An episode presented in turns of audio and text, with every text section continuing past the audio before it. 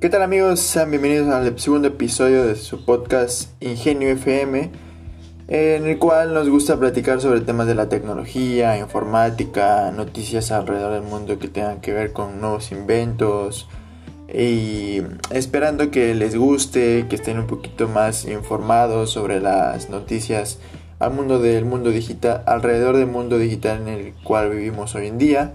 Y en este episodio eh, quisiera yo platicarles un poco sobre lo que he leído sobre el metaverso.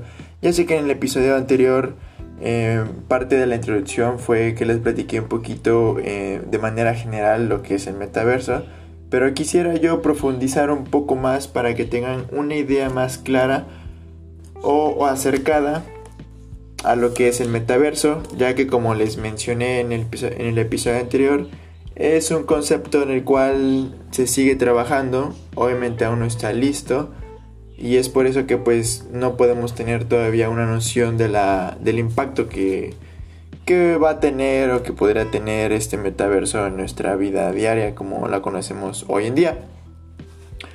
Y bien, bueno pues comencemos con este episodio del metaverso.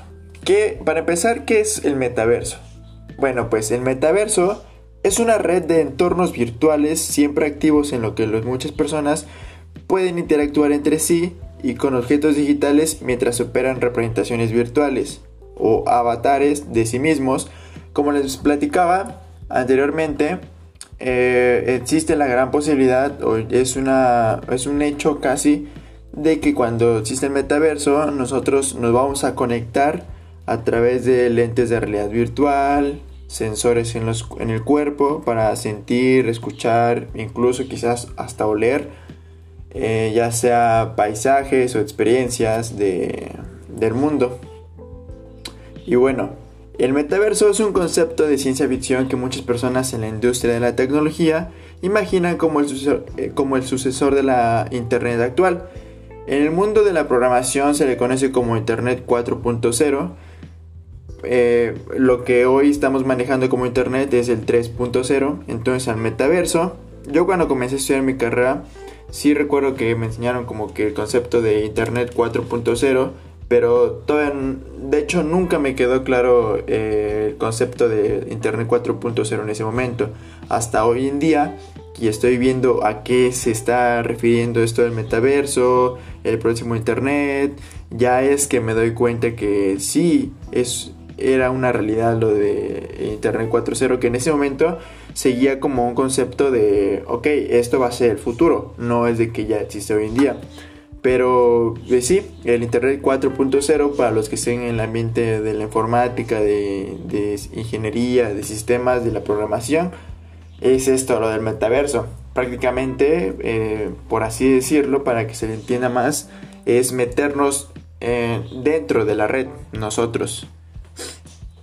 Y ok, en ese momento es solo una visión, pero si bien recuerdan o si bien ustedes alguna vez escucharon que el 29 de octubre Facebook o el dueño de Facebook sacó un anuncio eh, a través del cual eh, pues él se autocambiaba el nombre de su empresa Facebook a Meta porque ellos están muy convencidos de que este nuevo concepto eh, va a ser muy real y ellos están pues casi casi queriendo ser la primera empresa que va a, a dar el primer salto a esta, a esta nueva realidad o a este futuro y es por eso que en Facebook obviamente la aplicación como tal la red social Facebook sigue siendo Facebook pero la corporación se cambió a Meta esto eh, pues mucha gente dice que solamente fue como ¿cómo les diré?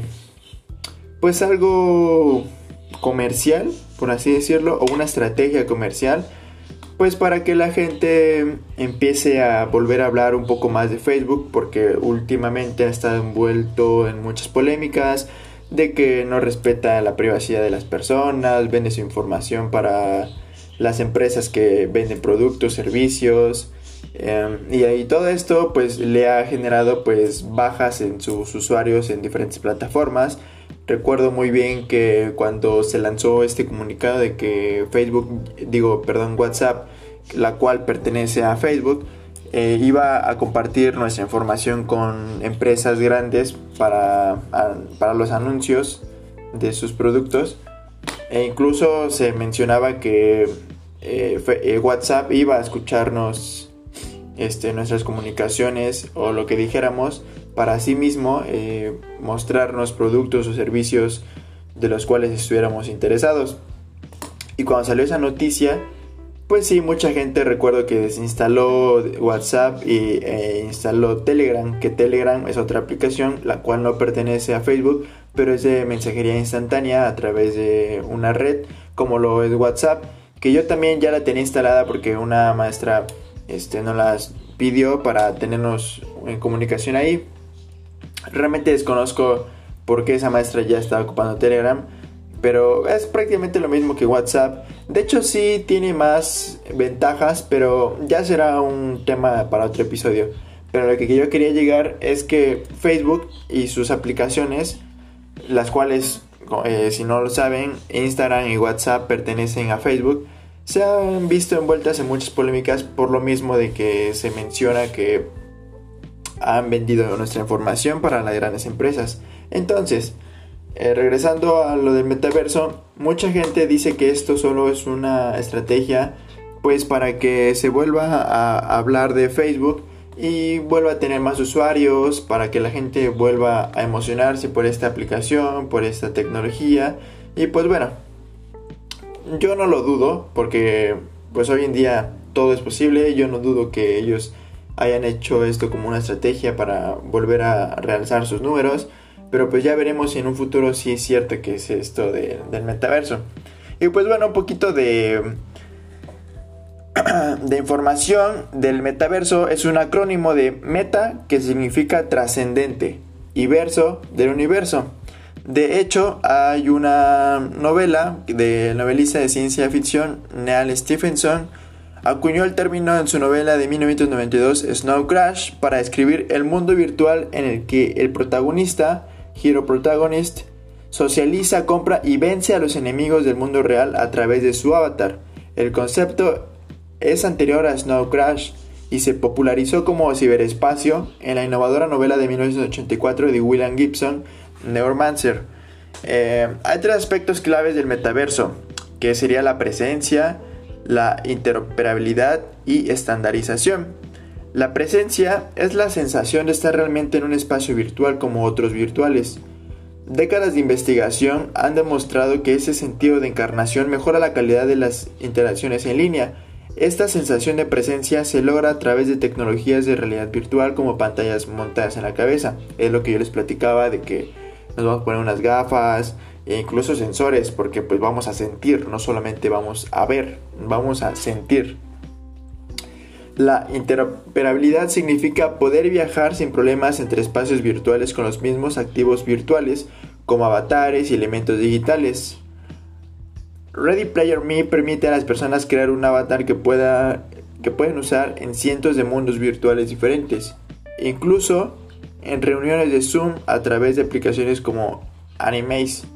Mientras tanto, tecnologías blockchain como cryptocurrencies y fichas no fungibles facilita la transferencia de bienes digitales a través de fronteras virtuales. Es lo que yo les platicaba el día eh, en el episodio anterior, perdón, que probablemente las criptomonedas van a ser pues el dinero en, este, en esta nueva realidad virtual o en este metaverso. Por último, la estandarización es lo que permite la interoperabilidad de plataformas y servicios en todo el metaverso, como ocurre con todas las tecnologías de los medios de comunicación, desde la imprenta hasta los mensajes de texto, los estándares tecnológicos comunes son esenciales para una adopción generalizada. Y ok, a todo esto, ¿por qué creemos que el metaverso es importante? Si el metaverso se convierte en el sucesor de la Internet como hoy la conocemos, quién lo construye y cómo es extremadamente importante para el futuro de la economía y la sociedad en su conjunto. Facebook tiene como objetivo desempeñar un papel de liderazgo en la configuración del metaverso, en parte mediante una fuerte inversión en la realidad virtual. El CEO de Facebook, Mark Zuckerberg, explicó en una entrevista su opinión de que el metaverso abarca plataformas no inmersivas como las redes sociales actuales, así como tecnologías de medios 3D inmersivas como la realidad virtual, y que será tanto para el trabajo como para el juego. Yo sé que a todos nos gustaría conocer diferentes países y no todos tenemos las posibilidades de ir a los países que quisiéramos. Entonces imagínense que en un futuro solamente bastaría con conectarnos a la internet o a la red, eh, poner nuestras gafas de realidad virtual, poner los sensores y decir que queramos ir a, a Nueva York a pasar un fin de semana con nuestra familia, con nuestra pareja, los cuales ellos también solamente será necesario conectarse a la, a la red y sus, y sus lentes de realidad virtual y sus sensores y ya. O inclusive para los amantes de los videojuegos, yo sé que algunas veces, em, lo digo porque también me gusta mucho los videojuegos, quizás nos gustaría estar en el escenario de, de ciertos juegos, no sé, ahora que se puso de moda Spider-Man, pues eh, quien no quisiera sentir esa emoción de estar cayendo del edificio más grande de, Nueva York para después lanzar una telaraña, eso va a ser posible en este metaverso. O los trabajos, como les platicaba yo en el episodio anterior, pues a lo mejor ya no vamos a tener que viajar a donde tenemos que trabajar, a nuestra oficina. Aparte con esto de que se puso de moda, por así decirlo, de el home office, y aparte de moda, pues sí fue una necesidad. Pero nos sirvió para, dar una, para darnos una idea de cómo puede ser enfocado el trabajo de aquí en adelante. También porque pues las empresas se ahorran pues gastos en mantenimiento de sus oficinas, luz, agua, internet. Obviamente eh, se le incrementa, se incrementó el gasto al trabajador en su casa porque pues ya consumía más luz, estaba más tiempo en su casa. Entonces, ahora imagínense que ya no haga falta ni siquiera tener que ir a la oficina. Nada más eh, levantarnos de nuestra cama, conectarnos a la red y listo. En 5 minutos ya estamos en nuestra oficina. Inclusive puede ser una oficina en Nueva York, eh, viendo Central Park y trabajando. Pero eh, yo creo que sí es algo muy padre, sí es algo emocionante ese nuevo concepto de metaverso. Pero también creo que puede traer ciertas consecuencias porque si así que ya estamos conectados a las redes sociales, al internet y de acuerdo a un estudio estamos conectados como 6 horas y media en promedio al día. Y si así ya casi no ponemos atención como que a nuestra familia, a nuestros amigos, a nuestra pareja, pues a lo importante y lo bonito de la vida. Inclusive salir a pasear con nuestro perro, a dar la vuelta a un parque, a nadar, a caminar, a lo que según yo considero que es algo muy bonito en la vida, pues creo que va a disminuir aún más cuando sucede eso en metaverso. Y pues no sé, supongo que será como experimentar alguna película futurista. Ojalá no sea de esas futuristas que son post-apocalípticas en donde las máquinas reinan el mundo, en donde nosotros estamos eh, sujetos a, a, esas máquinas, o, o de tanta contaminación por la misma tecnología, tantos satélites que lanzan al día, tantos celulares, computadoras, todo aparato electrónico que desechan, porque ahora ya todo es muy, de, muy desechable, ya no es como antes que dilata mucho tiempo. Pues no sé, yo creo que, eh, espero estar equivocado, eh, pero creo que va a afectar muy negativamente al, al, ambiente, a las relaciones personales que tenemos, a nuestra vida. Y, y pues sí, eh, solamente quería yo platicarles un poquito del metaverso en este episodio.